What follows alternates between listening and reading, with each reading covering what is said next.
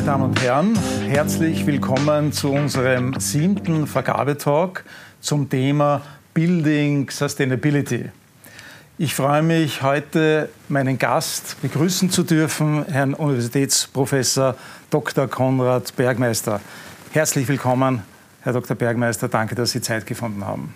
Gerne. Ich freue mich genauso, dass wir über dieses wichtige Thema, gerade in einem Zeitabschnitt 2022, wo doch die europäischen Gemeinschaften äh, Ziele versuchen voranzutreiben, damit wir schlussendlich eine Klimaneutralität in den nächsten 20 bis 30 Jahren erreichen, dass wir darüber referieren, diskutieren, reflektieren können. Ich freue mich genauso auf die nächsten 30 Minuten und darf ein paar Worte zur Vorstellung Ihrer Person sagen. Sie sind Vorstand des Instituts für konstruktiven Ingenieurbau auf der Universität Wien äh, für Bodenkultur, äh, also BOKO. Ähm, ihr Werdegang ist geprägt von äh, Ihren Wurzeln, Ihren österreichischen, aber auch von Ihren italienischen Wurzeln. Ähm, Sie haben in den 70er und 80er Jahren äh, studiert in Bozen sowie in Innsbruck äh, Technik, Maschinenbau und Bauingenieurwesen und ganz interessant, parallel dazu auch Philosophie. Ähm, Sie haben Super Species promoviert und sind damit äh, Doktor der, äh, der Technik, Doktor der Philosophie. Ähm, in den 90er Jahren haben Sie dann Postgraduate-Studien angeschlossen. Äh, Sie waren in New York. Ähm, Sie haben einen PhD für Unternehmensentwicklung erworben. Äh, Sie haben Forschungsaufenthalte im Ausland absolviert in dieser Zeit. Sie waren in Belgien, äh, in Deutschland, in den USA. Und all das mündete dann in die Gründung Ihres eigenen Ingenieurbüros und äh, in die Professur an der angesprochenen BOKU Wien äh, im Institut äh, für konstruktiven Ingenieurbau, äh, dem Sie seit 1993 als äh, Vorstand vorstehen.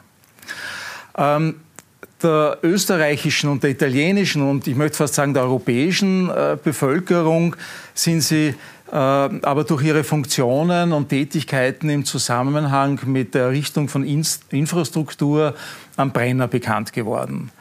Sie waren 13 Jahre lang ähm, technischer Direktor und Chefingenieur zunächst ähm, beim Straßenbauprojekt äh, Brennerautobahn und dann wiederum anschließend 13 Jahre im Vorstand der äh, Brenner Aktiengesellschaft, einer europäischen Aktiengesellschaft und haben in dieser Funktion die Errichtung des Brenner Basistunnels maßgeblich getragen und mit beeinflusst. Das ist übrigens auch die Funktion gewesen, in der ich Sie kennenlernen durfte. Äh, Sie sind äh, weiterhin auch äh, Mitglied in unterschiedlichen europäischen und außereuropäischen Universitäten sowie in österreichischen Baugremien, etwa die Österreichische Bautechnikvereinigung wo sie insbesondere, und das ist eine gute Brücke zu unserem heutigen Thema, äh, sich äh, der Nachhaltigkeit äh, widmen und dort auch Arbeitskreise zu diesem Nachhaltigkeitsthema führen. Ähm, Herr Professor Bergmeister, wir sind schon im Thema Nachhaltigkeit. Können Sie uns vielleicht zum Einstieg sagen, ob die Nachhaltigkeit bei Bauprojekten ähm, erst bei der Auswahl der Baumaterialien beginnt oder gibt es bereits andere Steps zeitlich davor, wo äh, die Nachhaltigkeit bauherrenseitig zu berücksichtigen und zu beeinflussen ist? Die zwei großen Themenbereiche, denen wir uns heute im Bauwesen zu stellen haben, sind auf der einen Seite die zunehmende Digitalisierung, die Erzeugung also von Daten und auf der anderen Seite die Erzielung der Klimaverträglichkeit. Beide Themen müssen wir möglichst früh im Planungsprozess berücksichtigen. Hier gibt es eine ganz wesentliche Verschiebung. Wenn man in der Vergangenheit primär das Augenmerk auf die sogenannte Ausführungsplanung legte, nachdem ein Projekt genehmigt ist, es man dann versucht hat, im Detail technisch auszuarbeiten, auszuschreiben, um es dann schlussendlich auszuführen, muss man heute auch aufgrund äh, der Erzielung notwendiger äh, Reduzierungen von Mengen, von Massen, Optimierung der Strukturen, den Einsatz von spezifisch emissionsarmen Baustoffen bereits in der Planungsphase beginnen. Und das führt zu einer wesentlichen höheren, äh, sozusagen einem höheren Aufwand während dieser Planungsphase, auch höheren Kosten. Es führt also damit zu einer Verschiebung äh, der Zeiten.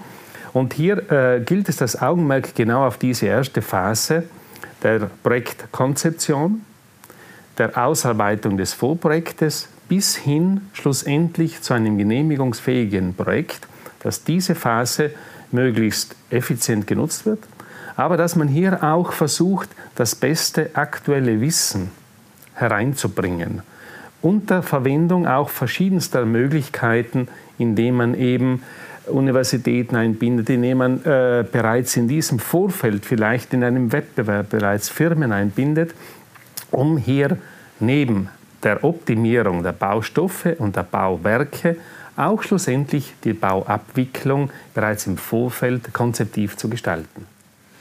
Also Sie sprechen die Phase der Projektentwicklung an, die ja bei Infrastrukturprojekten, was jetzt die Wahl des Standortes anbelangt, im Gegensatz zum Hochbau äh, nicht äh, so leicht austauschbar ist. Ähm, die von Ihnen angesprochenen Optimierungspotenziale, etwa bei der Konstruktion, bei den Baustoffen, in einer frühen Phase äh, zu steuern.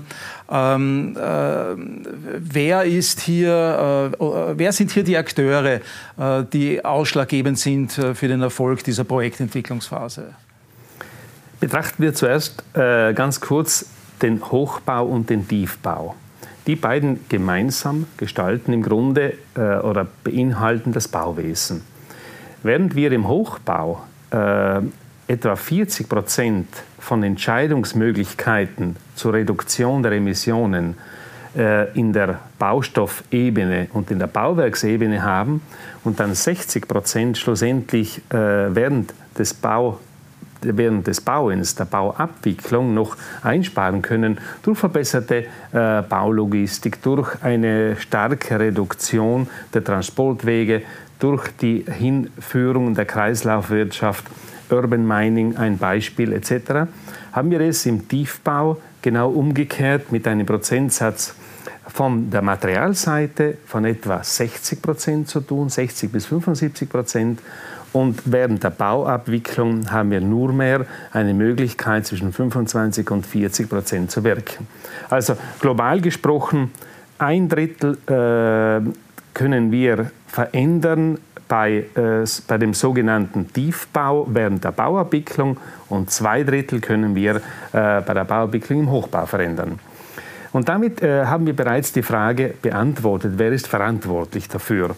Es ist auf der einen Seite der Planer, der ja äh, in allen Fällen, äh, und hier gilt es auch, die entsprechende Ausbildung für diese planenden Ingenieure, Technikerinnen, äh, Architektinnen zu haben, dass man hier ganz spezifisch im Tiefbau sehr viel beeinflussen kann, im Hochbau immerhin mindestens ein Drittel noch, währenddessen äh, dann die Sphäre sozusagen äh, sich entwickelt hin zum Bauausführenden, nämlich den Baufirmen. Und hier spielt klarerweise oder spielen die Vorgaben des Auftraggebers, sei es privat oder öffentlich, eine ganz wesentliche Rolle. Wir haben nämlich drei Hebel, wo wir ansetzen können. Auf der einen Seite sind es, ist es die Verlängerung der Lebensdauer, der Nutzungsdauer von Bauwerken.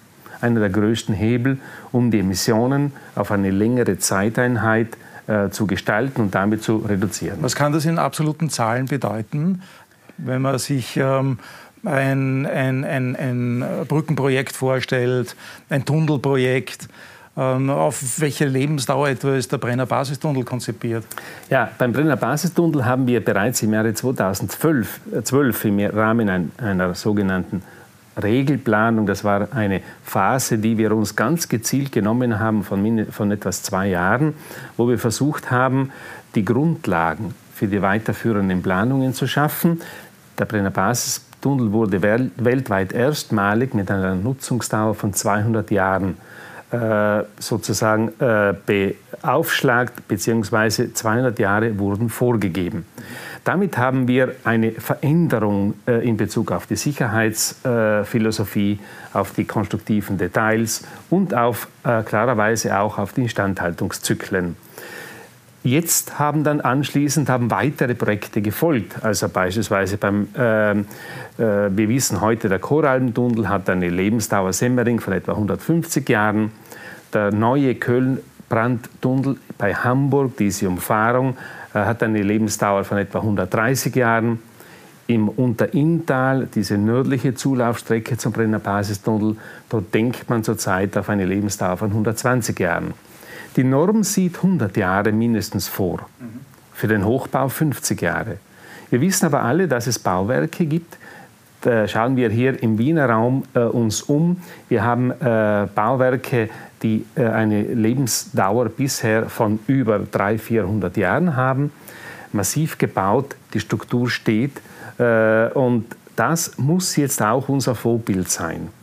Dass wir äh, versuchen, diese Strukturen selber, das heißt im Endeffekt die Tragstruktur selber, für eine lange Lebensdauer, Nutzungsdauer auszubilden und hier eine Flexibilität einbauen, dass eben die Nutzerqualität äh, sich verändern kann, die Bedürfnisse sich über die nächsten äh, Jahrzehnte, Jahrhunderte verändern können und dass wir hier damit einfach eine längere äh, Nutzungsdauer der primären Struktur äh, behaben.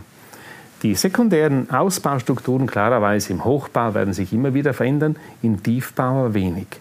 Dort haben wir bei Tunnels die Ausstattung, die hat eine geringere Nutzungsdauer, äh, beginnend beispielsweise bei technischen Anlagen von äh, 10, 25, 30, 50 Jahren.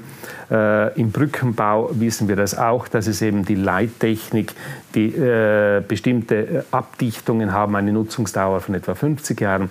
Also hier kann man, und wenn man das gezielt im Vorfeld betrachtet, schon sehr viel bewirken, dass die Haupttragstruktur länger hält, vielleicht das drei-, vierfache und die Abnützungsteile einen geringeren äh, Lebenszyklus haben, der dann wiederum leicht gelöst werden muss. Auch das ist ein Thema. Ähm, das äh, bildet die Brücke zu meiner nächsten Frage. Äh, wenn die Lebensdauer äh, verlängert wird, über ein Menschenleben hinaus, weit über ein Menschenleben hinaus, und die Materialwahl ähm, einen großen Einfluss hat, auch heute schon und morgen noch viel mehr, wie wir CO2 vermeiden können. Äh, nach Berechnungen erzeugt alleine die Zementindustrie 8 Prozent des weltweiten CO2-Ausstoßes. Äh, wie schaffen wir äh, diese ähm, möglicherweise Differenz zwischen Langlebigkeit von Produkten einerseits in, in, in der Lebenszyklusbetrachtung und andererseits Verringerung des Energieaufwandes bei der Produktion? Also wir brauchen qualitativere Produkte mit weniger Energie. Ähm, Gibt es die heute schon und wie ist da der Pfad in den, in den nächsten Jahrzehnten Ihrer Ansicht nach? Wir haben hier zwei Welten.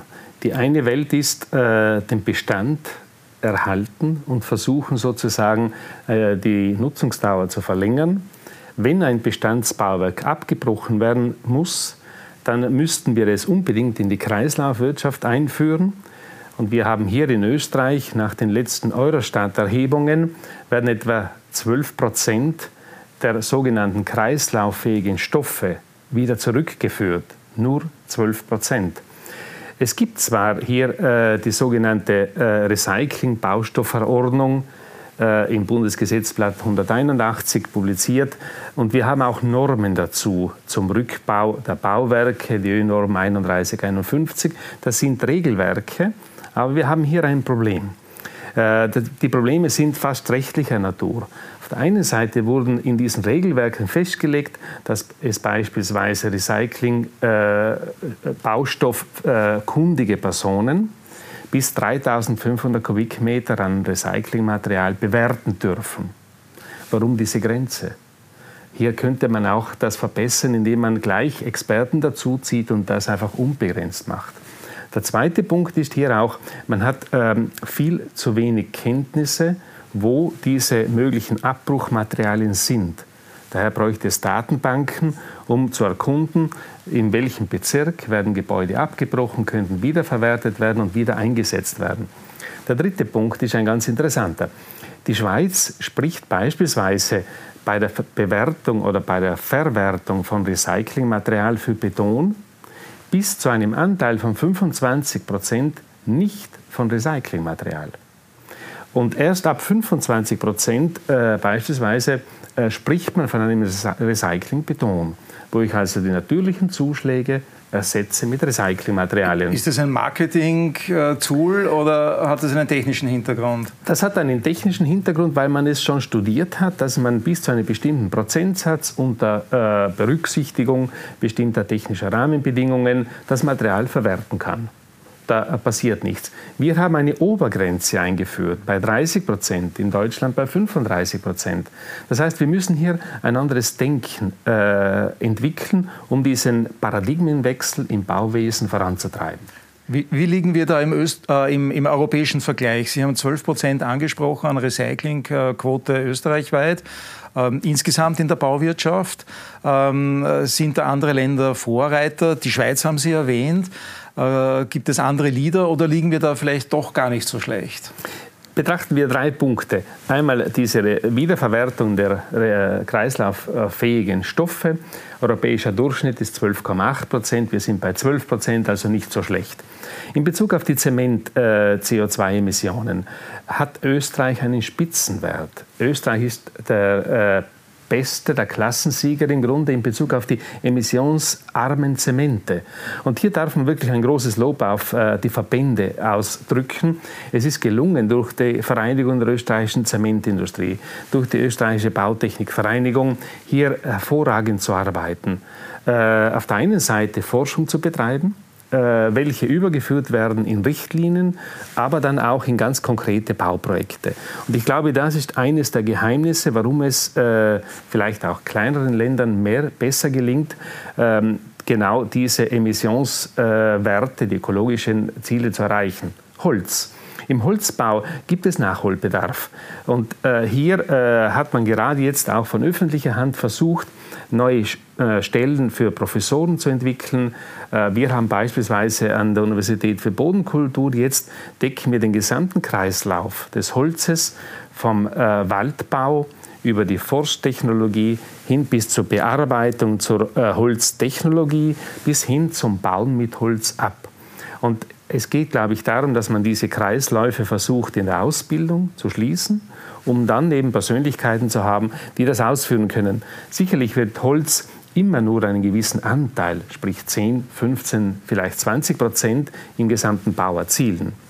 Die großen äh, Schlüsselelemente sind effektiv, wie Sie vorhin angesprochen haben, auf der einen Seite der Zement. Wir verursachen bei einem Kubikmeter Beton etwa 200 Kilogramm an CO2. Äh, der Stahl, auch der Stahl trägt äh, hierbei eine Tonne Stahl, emittiert beispielsweise je nach Herkunftsland, das heißt je nach äh, Herstellprozess zwischen 1000 Kilogramm und 3000 Kilogramm an CO2. Und hier gilt es, glaube ich, dass man auch alternative Bewährungselemente äh, entwickelt, Basaltstäbe, äh, Kohlenstoffverbindungen, möglichst biobasiert, äh, um eben hier diesen Stahl, der das eigentliche, äh, der, der eine, ähm, ein ursächliches Problem beinhaltet. Auf der einen Seite äh, auch verlangt er hohe Energieströme bei der Herstellung, emittiert CO2 im Herstellprozess und korrodiert am Ende noch. Und das ist ein Thema, äh, wo man eben auf der Suche ist nach neuen Bewährungsmaterialien. Und ich möchte hier noch ein Thema ansprechen, was mir ganz wichtig ist. Wir müssen unbedingt lernen, die Quantität zu reduzieren. Nicht die Quantität an Bauwerken, aber die Quantität an Baustoffen, die wir in den Bauwerken einsetzen. Und je optimierter wir beispielsweise im Hochbau die Strukturen äh, berechnen und versuchen zu optimieren, und hier haben wir Einsparungspotenziale bis zu 50 Prozent. Gleiches gilt für den Tiefbau. Auch hier kann man beispielsweise bei Tunnelschalen weniger Bewährung verwenden, äh, beim Spritzbeton weniger Rückprall. Es gibt viele Möglichkeiten. Das muss uns bewusst sein. Und da, glaube ich, haben wir einen neuen Schlüssel. Das sind nämlich äh, die Ausschreibungen und die Vergabeprozeduren, äh, wo wir auch äh, steuernd einwirken können. Dankeschön äh, für das Hölzel. Äh, das äh, wäre genau das nächste Thema, nämlich wenn wir uns eine interdisziplinäre Zusammenarbeit verschiedener Fachgebiete ansehen, dann spielt natürlich auch das Recht hinein. Sie haben schon erwähnt, die Restriktionen etwa ähm, ähm, die hinderlichen bei zulässigen Recyclingquoten. Ähm, welchen Beitrag kann hier die Juristerei äh, beitragen. Äh, Stichwort ökosoziale Vergabekriterien kennen wir ja aus dem aktuellen Regierungsprogramm. Wir warten noch auf die Umsetzung in einer Novelle zum Bundesvergabegesetz 2022. Entwürfe kursieren schon, also es wird was kommen. Wie und äh, wie konkret werden wir noch sehen. Und zweites Stichwort, ähm, äh, Vergabemodelle zur Einbindung äh, frühzeitiger Einbindung des Know-hows von Ausführenden. Sie haben eingangs erwähnt, ähm, auch die bedeutende Rolle ähm, der Professionisten äh, für, äh, die, für den CO2-Pfad eines, eines Bauvorhabens. Ähm, wie kann uns hier ein Paradigmenwechsel gelingen? Stichwort Early Contractor Involvement. Ähm, was ist da äh, Ihr Standpunkt zu solchen Modellen? Und ähm, äh, läuft das schon in der Praxis an oder ist das noch ein Orchideenfach? Auch hier gibt es äh, Länder, äh, in der vorigen Frage waren, welches sind die Länder mit einem Vorzeigebeispiel? Und wir dürfen hier, glaube ich, doch auf einige nördliche Länder äh, hinblicken, mit Respekt, was sie bisher erreicht haben. Es sind dies die Länder Schweden, äh, Norwegen, äh, Finnland, auch zum Teil äh, Dänemark, England, die hier Belgien jetzt beginnend beispielhaft versucht haben, einerseits äh, klimaneutral äh, schnell zu agieren und b auch äh, andere Gedankenmodelle, unterschiedliche Vertragsmodelle zu entwickeln. Äh, zu diesem großen Themenbereich müssen wir eines festhalten. Waren in der Vergangenheit primär bei einem Bauvorhaben die Kosten dominierend, wo man versucht hat, äh, möglichst mit geringen Kosten ein Bauwerk zu erstellen, werden wir in eine völlig neue Zukunft kommen, wo die Qualität des Bauwerkes und wo die Nachhaltigkeit des Bauwerkes dominierend sein werden. Äh, dann, wenn uns dies gelingt, schaffen wir auch eine Reduktion der Kosten oder eine Optimierung der Kosten der Bauzeiten. Kleine Zwischenfrage. Sie sprechen hier eine Lebenszykluskostenbetrachtung an, die äh, messbar und damit bewertbar ist. Wie weit sind denn wir hier schon äh, wissenschaftlich oder vielleicht auch praxisbezogen diese Tools tatsächlich einzusetzen? Wir haben jetzt drei Themenfelder. Äh, das ist einmal diese Lebenszykluskostenberechnung. Dort äh, müssen wir auch äh, wertschätzend festhalten, dass die, gerade die großen österreichischen Infrastrukturbetreiber hier einiges an Vorarbeiten geleistet haben. Sie haben alle mittlerweile Datenbanken, um solche Lebenszykluskosten zu berechnen, um Instandhaltungszyklen festzulegen. Sie haben aber auch, Sie sind vorbereitet äh, für sogenannte vorbeugende Instandhaltung und nicht eine sanierende Instandhaltung, sondern dass man vorausblickend äh, Inspektionen durchführt, auch mit modernen Tools, mit Drohnen und so, äh, so weiter.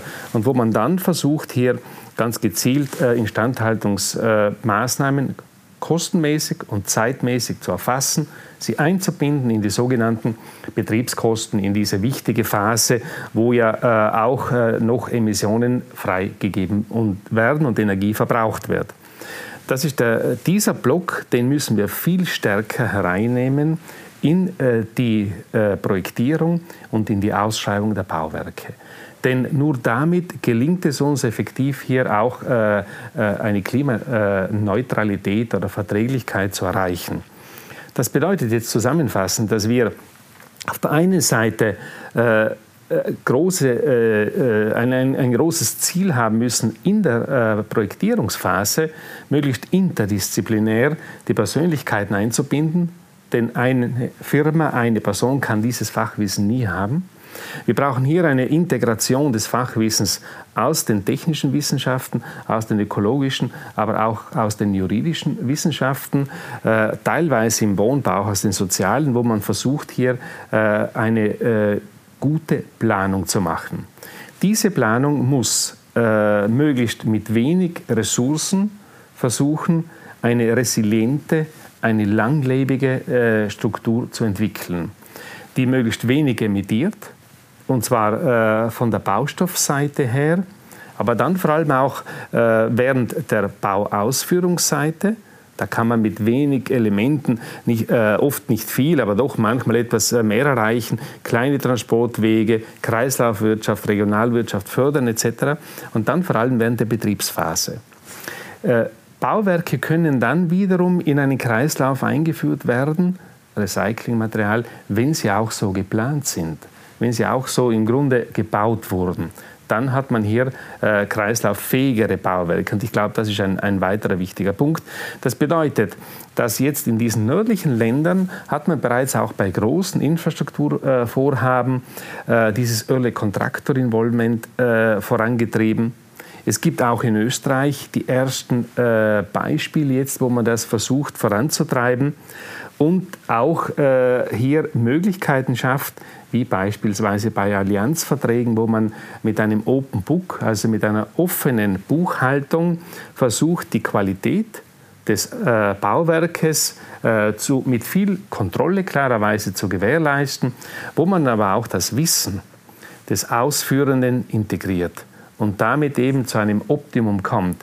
Denn wir alle äh, wissen heute, dass äh, beim Bauende das Bauwerk erst beginnt zu leben und wir eine sehr, sehr lange Nutzungsphase haben und deshalb brauchen wir gerade hier äh, einen Blick darauf, damit wir nicht später während der Nutzungsphase enorme äh, Gelder äh, verwenden müssen, um eben, wenn man sehr kostensparend gebaut hat, gibt man das Geld danach aus. Und das darf nicht passieren. Und deswegen muss man hier diesen Kreislauf versuchen, mit interdisziplinärem Fachwissen zu schließen.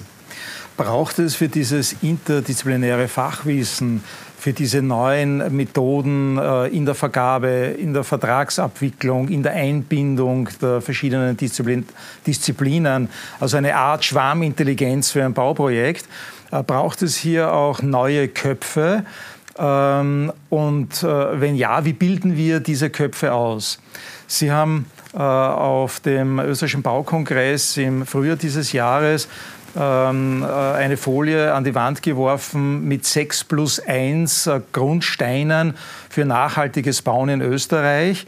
Und äh, dieser Plus 1 Grundstein, also der siebte, ähm, war die Ausbildung. Ähm, welche Anforderungen äh, kommen da auf die Universitäten zu und auch an die außeruniversitäre äh, Ausbildung? Ähm, äh, brauchen wir neue Berufsbilder? Äh, sprechen wir mit dem, wie wir jetzt äh, unsere äh, nächste Generation Fridays for Future ausbilden, sprechen wir die schon richtig inhaltlich an? Oder sind wir da noch äh, auf einem alten Pfad unterwegs? Wir stehen vor dem wahrscheinlich größten Paradigmenwechsel in der Geschichte des Bauwesens.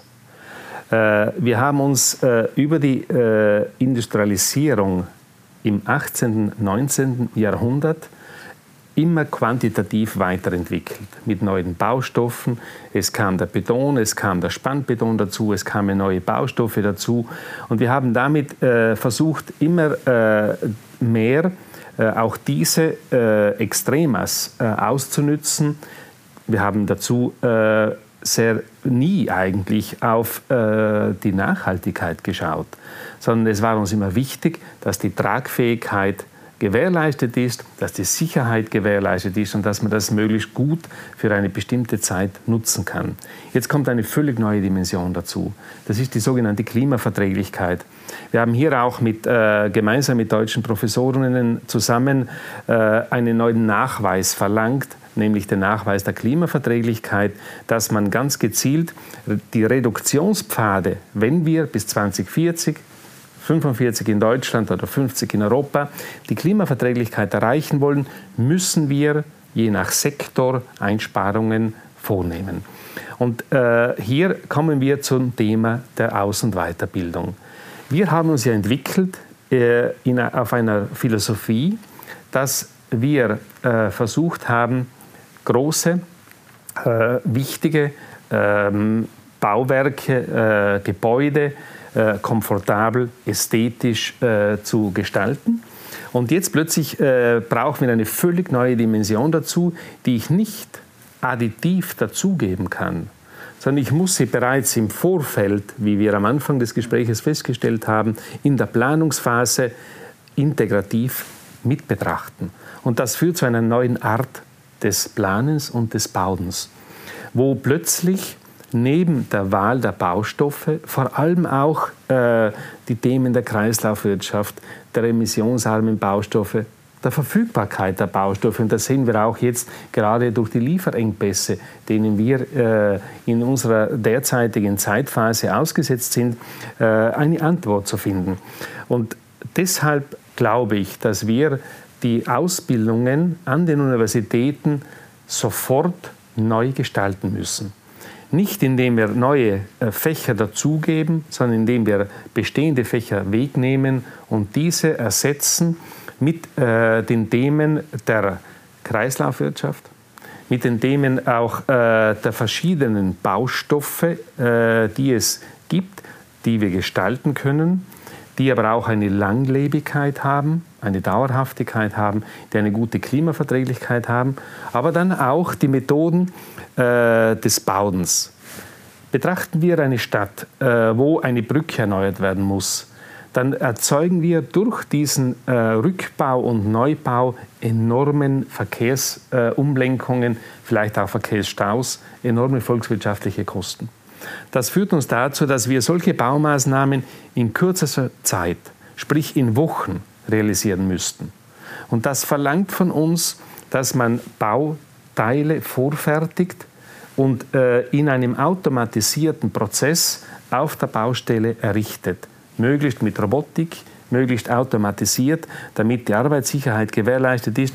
Und diesen Prozess können wir nur gemeinsam mit der Industrie äh, entwickeln, äh, mit äh, Technologie, mit künstlicher Intelligenz versuchen, hier äh, Optimierungen herbeizuführen. Und das zeigt, es braucht ein neues Profil, auch von Technikerinnen und Technikern, damit wir diesen Paradigmenwechsel effektiv äh, durchführen können.